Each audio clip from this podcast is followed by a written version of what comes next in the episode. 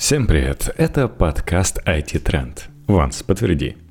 Да, Ванса нет, сегодня я снова буду вещать вам в один микрофон. Но, честно говоря, мне так и проще будет. Скажу за него, что это 24 выпуск шестого сезона. Напоминаю, что Ванс из Москвы, а я из Праги. И последние новости у нас, можно сказать, неутешительные. То, что у вас собирается сделать, сделали уже у нас. По сути дела, локдаун для непривитых. Начала Австрия, и с понедельника где-то у нас так будет. Разве что, в отличие от России, не собираются прикрывать общественный транспорт для непривитых. Иначе что это вообще такое? Что за лютость такая? Вообще это называют баварской моделью. Видимо, баварцы после Октоберфеста особенно страдали тяжелой головой и решили, так, все, пора это прекращать. Что это тут люди ходят два, три, ой, в глазах троится. Сейчас обрежем, будут меньше ходить. В общем, типичные немцы с их любовью к порядку и дисциплине.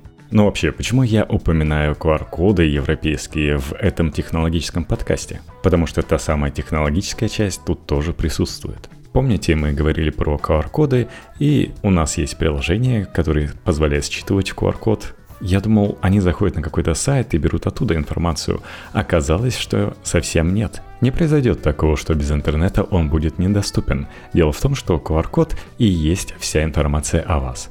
Он подписан соответствующим ключом, который владеет либо больница, либо врач, который вас вакцинирует, а считывается эта информация соответствующим публичным ключом. Например, в России переживают, что за вами будут следить, потому что вам везде приходится показывать эти QR-коды, будет происходить связь с сервером, и сервер будет знать, ага, Алексей Петрович сейчас шарится где-то в ресторане. Потом садится на такой-то станции метро, и все это мы аккуратненько запишем, потому что мы злое государство. В случае Европы такого не происходит. Здесь никакой слежки, потому что просто считывается информация по вам, и ни на какой сайт с вашим идентификатором не надо будет обращаться, оставляя о вас цифровые следы с привязкой к координатам. Конечно же, можно написать приложение, которое будет считывать информацию по вам и передавать ее дальше, но я думаю, в Европе за такое сделают атата, и такое куаршило в мешке не утаишь. Но есть, кстати, и минусы. Дело в том, что хакеры умудрились украсть приватные ключи и сделать даже генератор этих ключей у некоторых стран. Дело в том, что нет единого защищенного удостоверяющего центра, а у каждой страны есть свой, собственный. Соответственно, больше мест, где можно попытаться что-то усоровать.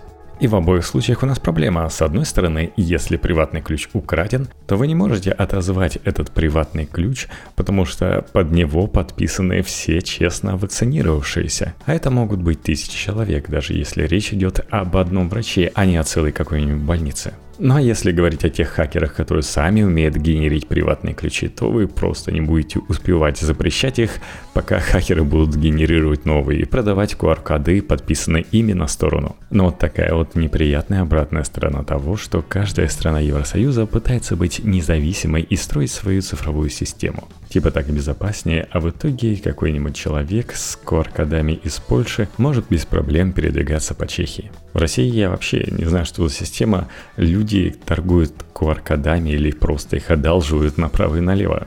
Беда какая-то.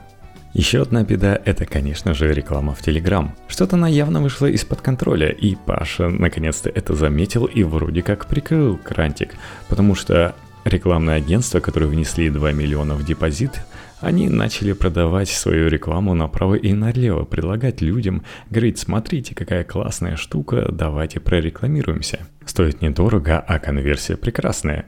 То есть народ, конечно, и посчитал, сколько людей пришло на Телеграм Дурову после этого сообщения, что смотрите, мы собираемся вести рекламу, хотите, почитайте подробнее. И посмотрели, сколько приходит на другие каналы. То есть с помощью этой рекламы на нулевой канал можно получить десятки тысяч пользователей, что явно хорошо.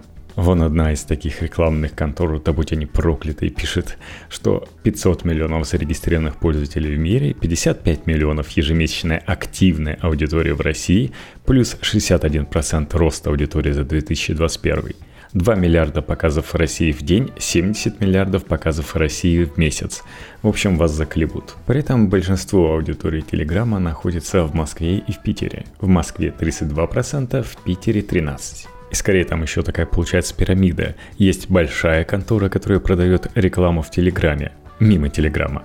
Есть меньшие конторы, которые покупают за 200 тысяч, допустим, какого-нибудь Real Web минимальный годовой бюджет и распределяют между желающими желающие создали просто ужасную рекламу, начиная от того, что реклама в духе Галки разлюбил Пугачеву, когда из нее достали 10-метровый, ну и просто ерунда полная, включая рекламу криптовалюты Тон, псевдо-криптовалюты Тон, которую так и не смог запустить Дуров. А вот молодые криптоинвесторы смогли и на Пашиной же платформе троллят его рекламой, завлекают простачков. Но не этого мы ждали, не этого. Я думал, придут солидные клиенты, которые будут зывать к себе.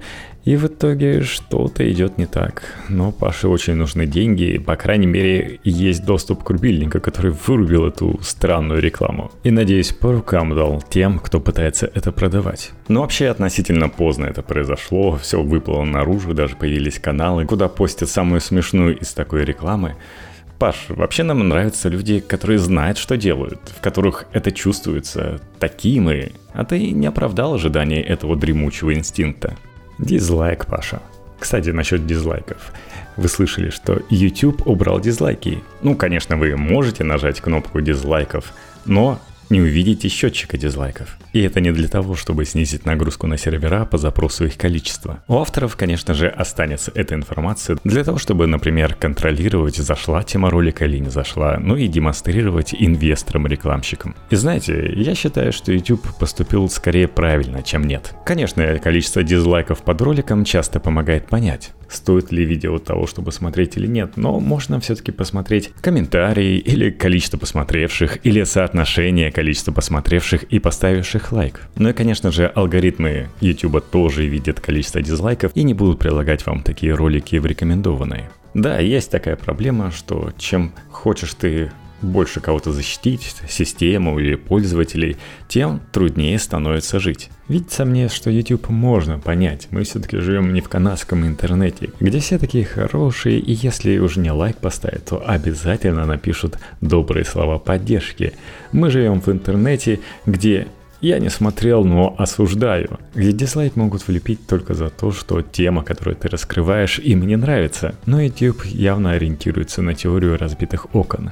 Если поставили один дизлайк, то жди следующих. Скорость появления разбитых окон будет расти с числом таких разбитых окон. И вообще, в интернете кто-то не прав. Пойду поставлю дизлайк. Еще в чате напишу, ребята, go ставить дизлайки. Наверняка вы видели такое не один раз. Вот, лайк отдать часто жалко неизвестному человеку. А за что? А достоин ли он? От сердца все-таки свой лайк отрываю. А вот дизлайк получите, распишитесь. Ничего, что я с ноги. Так что в итоге мы получим внезапно подобревший интернет, и само за дизлайкином видео останется ролик самого YouTube Rewind 2018. Кстати, насчет хорошего отношения. Начали тут писать про нашего Безоса. О том, что в начале, в первые 20 лет существования Амазона, он как-то не обращал внимания на пиар-службу. Типа, зачем еще что-то комментировать, только придавать веса словам, плохим публикациям о нем. А чем богаче Безос становился, тем больше завистников и людей, которые пишут «Вот, он стал богаче за счет того, что наживается на простых людях. Они упахиваются на низкооплачиваемых работах. А потом Безос покупает СМИ Washington-Post и понимает, что а вот оказывается как упоминания работают. И с 2016 года у него появился пиар-отдел с командой быстрого реагирования. Ее задача отслеживать некорректные публикации в медиа и давать по ним комментарии с позиции компании в течение двух часов после выхода публикации.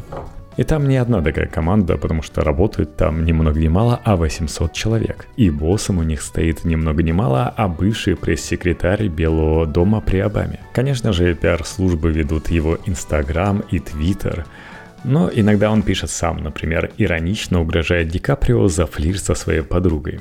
В 2017 году в пиар-отдел взяли звездного корреспондента с ABC News, номинированного на Эмми, и ему дали задачу очеловечить образ Безоса. И он первое, что придумал, это поставил Безоса на новую огромную ветряную электростанцию, чтобы показать, видите, как он заботится об экологии, и неиронично Безос разбивает о нее бутылку шампанского. Ну, такой себе день обычного американского парня. Кстати, у Роскосмоса появился тоже новый пиарщик, новый пресс-секретарь. Это бывший журналист РИА Дмитрий Струговец. Он освещал в Рио оборонку, космическую тему, в которой, говорят, неплохо так наблатыкался, и поскольку освещение оборонки по нынешним временам со всех сторон дело хлопотное, то и перебрался в такое же близкое родное ему хозяйство к Дмитрию Олеговичу Рогозину. Ну, вы, кстати, слышали объединение оборонки и космической темы, когда наши догадались протестировать возможности противоспутниковой ракеты и взорвать спутничек, старый, давно летающий, настолько на мелкие части, что МКС пришлось уворачиваться. И им явно тоже нужен пиарщик, потому что вначале они такие заявляют, не-не-не, это не мы. Потом, ай да, это мы. Смотрите, как мы можем. Но в Роскосмосе, кстати, много есть чего пиарить. У корпорации целых 80 с лишним предприятий. Ну и, конечно же, ответственность за улучшение образа первого лица. Было бы неплохо, если бы у него отобрали доступ к Твиттеру и к хохламе. Я вот реально до этого не задумывался особенно про возможности Starship Galactica, а так, если посмотреть, то реально чем и заняться с российскими ракетами будет, кроме как раскрашивать их хламу. Потому что, по сути дела, это будет маршрутка. Каждый день, который сможет взлетать.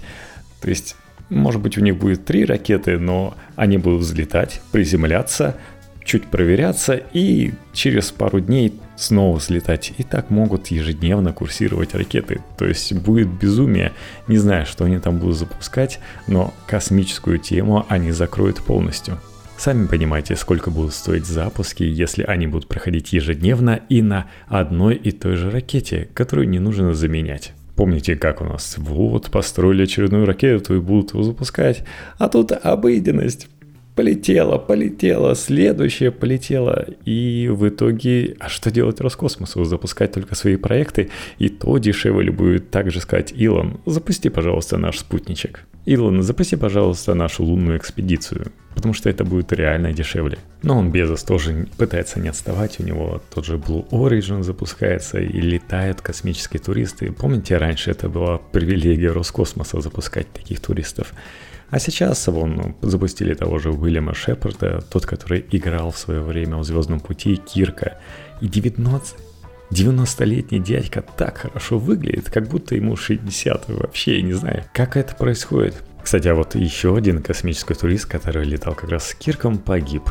Это бизнесмен Глен Деврис, он был заодно еще и пилотом-любителем, и вот после космического путешествия он погиб в авиапроисшествии на своем легкомоторном самолете. А вот Уильям Шетнер живее всех живых. Тут, кстати, сравнивали то, как старательно готовятся к полету в космос обычные космонавты и как легко это проходит для вот этих космических туристов. То есть ту же самую Пересильд, как ее долго готовили, подбирали, там режиссер. Оказывается, там изначально взяли 20 актрис, и только три из них прошло. Почему же так происходит? Что такое? Зачем такая сложная подготовка для Роскосмоса? Связано это не с ракетой, то, что тяжело взлетать. Нет, естественно, там основная проблема — это пребывание в космосе на МКС. Многие газеты пестрели, вдруг заинтересовались интимными мышцами Пересильд, то, что, смотрите, они ослабляются в космосе. Там, естественно, уже проблемы с костями и так далее. То есть нужен реально здоровый человек, чтобы все это перенести. Поднялись, землей восхитились, ощутили невесомость пару минут и вернулись. Одним словом, туристы. Там такой суровый контроль не нужен. Слышали же, как агентство сатирических новостей навело шороху среди людей. Я в Инстаграме наблюдал, как народ пишет, если вот как раз говорить про пиар, что опять в России такая фигня происходит, что потратили деньги за просто так, а ведь мог бы настоящий космонавт полететь. А так, потратили деньги, чтобы слетать, и все потерялось. Что же происходит такое?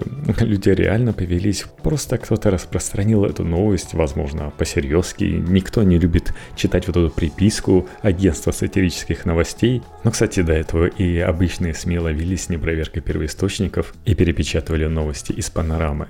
Но вообще реально получается, что сатирическая новость может вот так вот бросить тень на Роскосмос.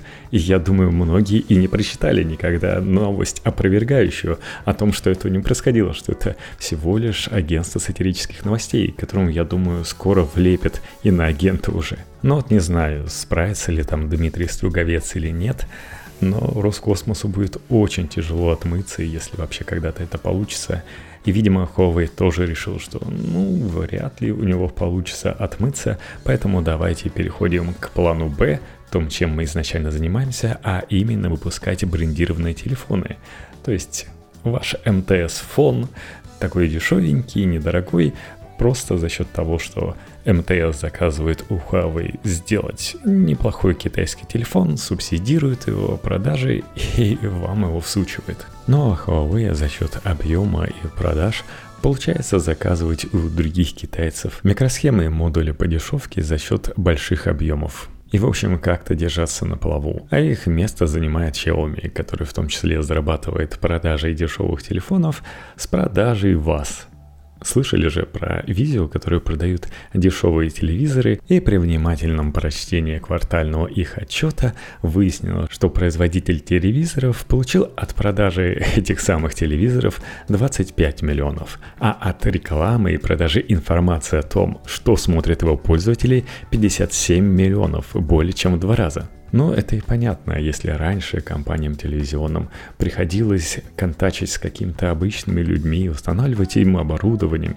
чтобы узнавать, а что они смотрят, то здесь просто поставил телек, и он сам смотрит, а что что такое смотришь. Из приставок, из обычных телевизионных каналов просто можно заскриншотить и распознать, что же происходит на твоем телевизоре. И народ особенно не парится, если на своих телефонах Xiaomi народ понимает, что да, утекают данные, хотя вряд ли утекают там переписки из вашего телеграмма и так далее, но все равно. А по поводу телеков народ, я думаю, вообще не парится. Ну, тем более, никто не залезает в операционные системы этих телевизоров, поэтому не знает, а что ж там такое происходит.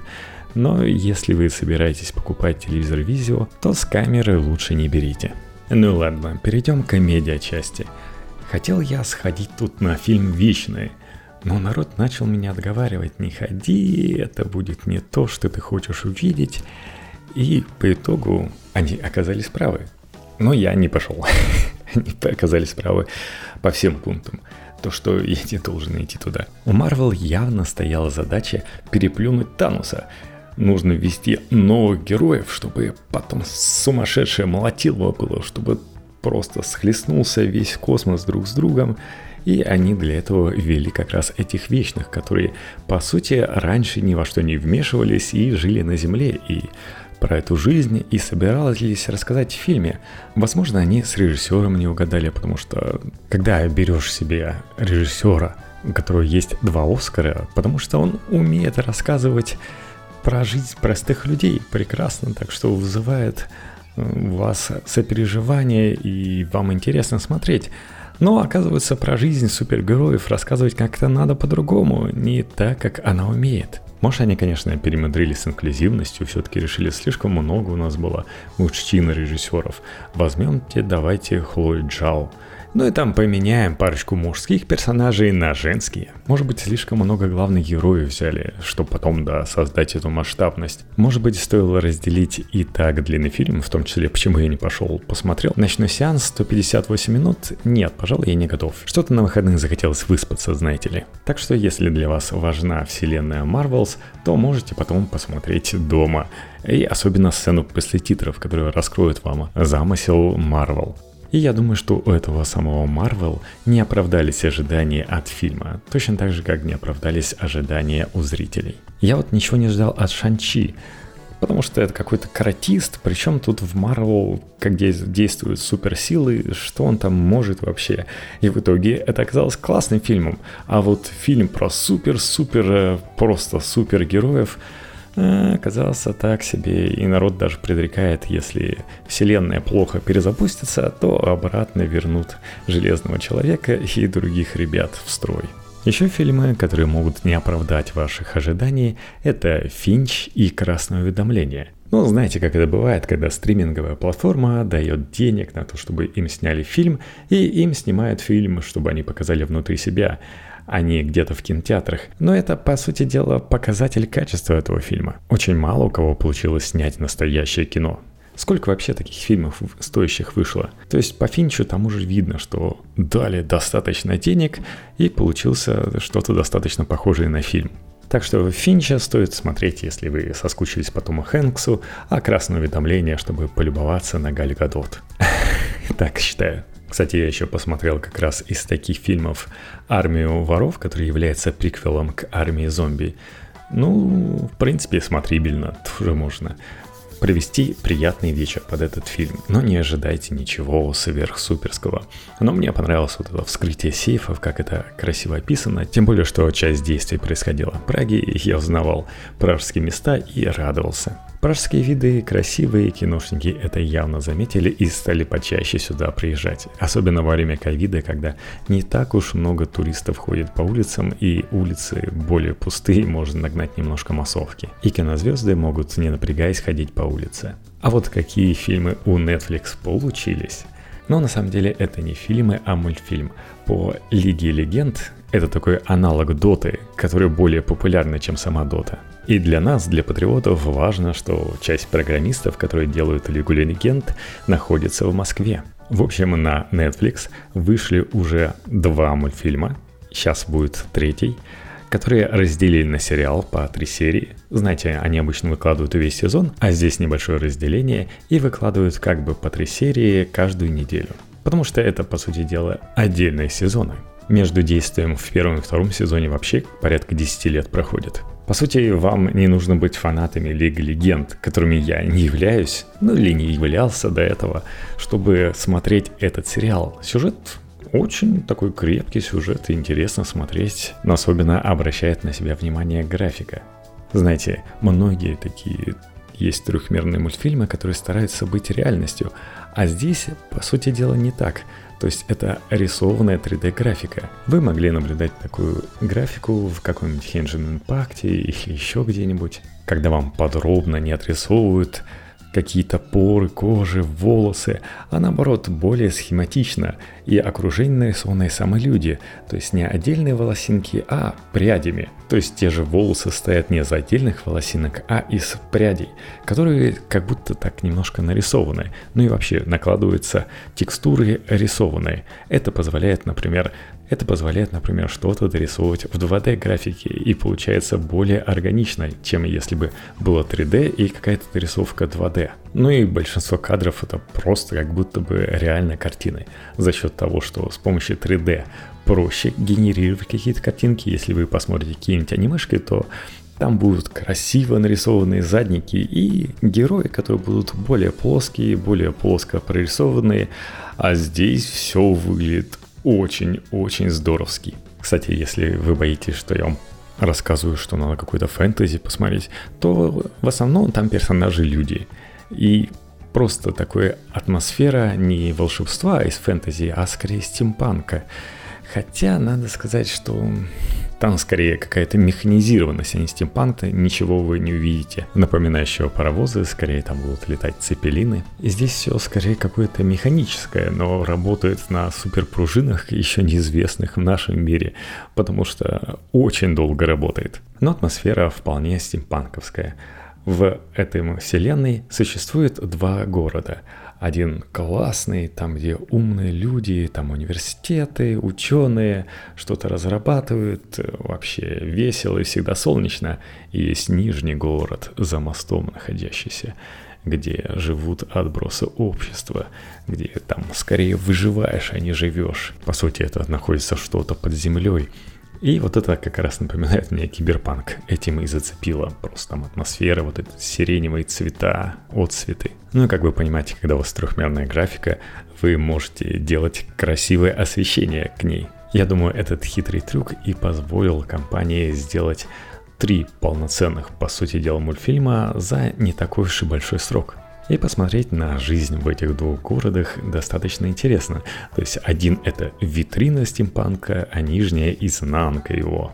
Причем герои, которые и в верхнем мире, и в нижнем, практически не пересекаются. Сейчас показали как раз трейлер того, что произойдет в субботу. В субботу очередные три серии появятся. И, наконец-то, главные герои все-таки как-то пересекутся, встретятся. А пока они полноценно живут и друг без друга. Хотя все начинается с ограбления квартиры главного героя Верхнего мира. Героями из Нижнего, но, по сути дела, они не пересекаются. Герой Верхнего мира собирается создать магию – С помощью специальных кристаллов он творит техномагию, весьма нестабильную, но пытается что-то из этого выжить. По сути дела, это такие супераккумуляторы, которых так нам в нашей жизни не хватает, которые, например, позволяют сделать портал между двумя точками на планете и, соответственно, разбогатеть на этом. Но там, где есть деньги, всегда есть желание получить больше или как-то их перераспределить.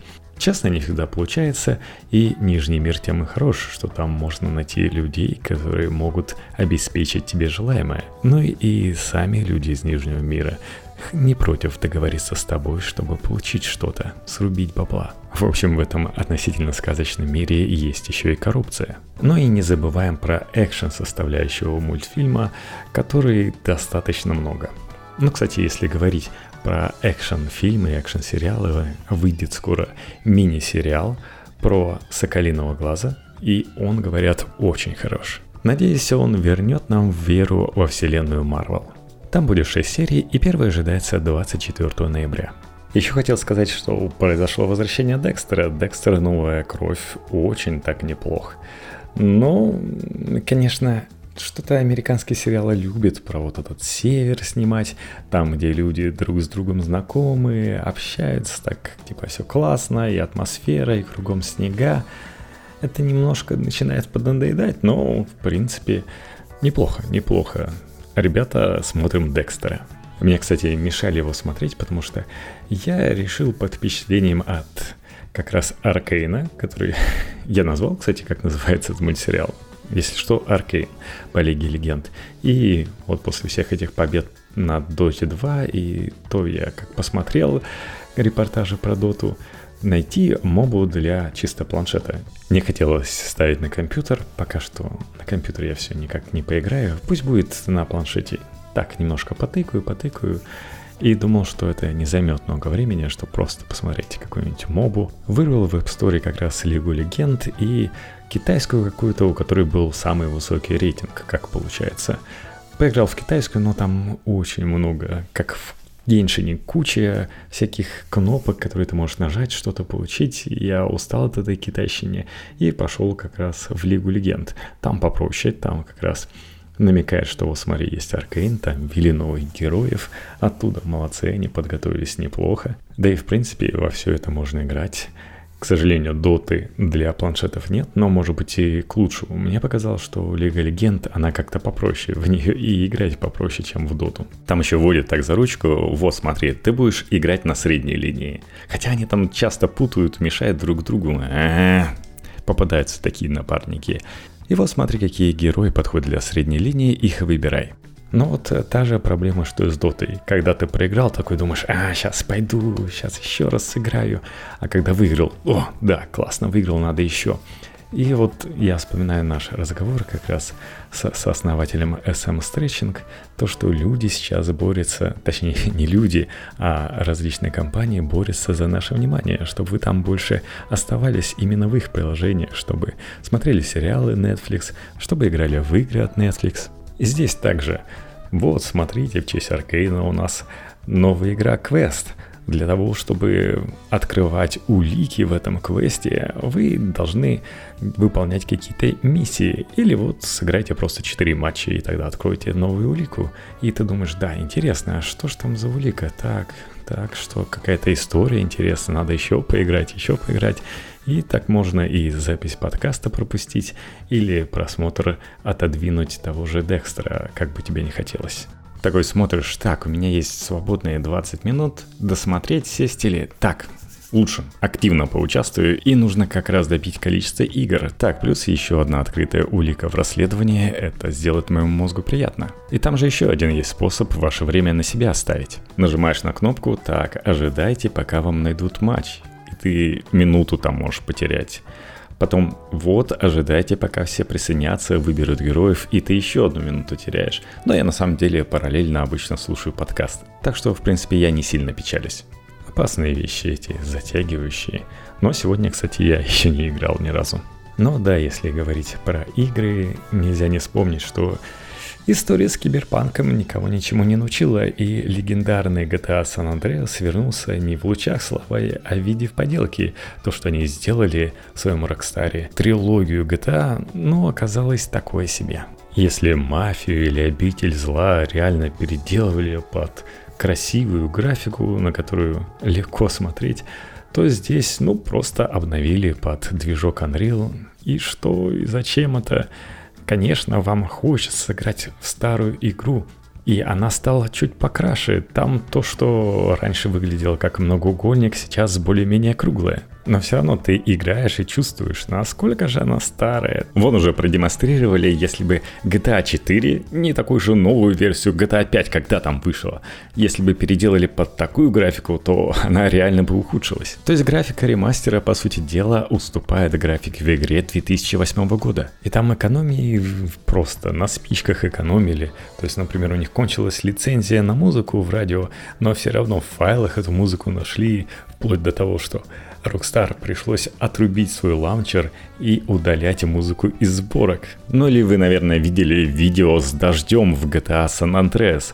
Во что это превратили? Какой-то страх эпилептика и играть тяжелее. Они что, это вообще не проверяли, не тестировали? Ну, позор, позорище, конечно, у Rockstar кредит доверия намного больше, чем у того же CD Projekt с их прекрасным Ведьмаком, но такого количества прекрасных игр у них нет, как у Rockstar. Выглядит так, что они делали порт для Nintendo Switch, такого слабенького всего из себя, и потом подумали, а давайте сделаем для всех остальных этот же порт. График-то все равно стал лучше, чем изначально.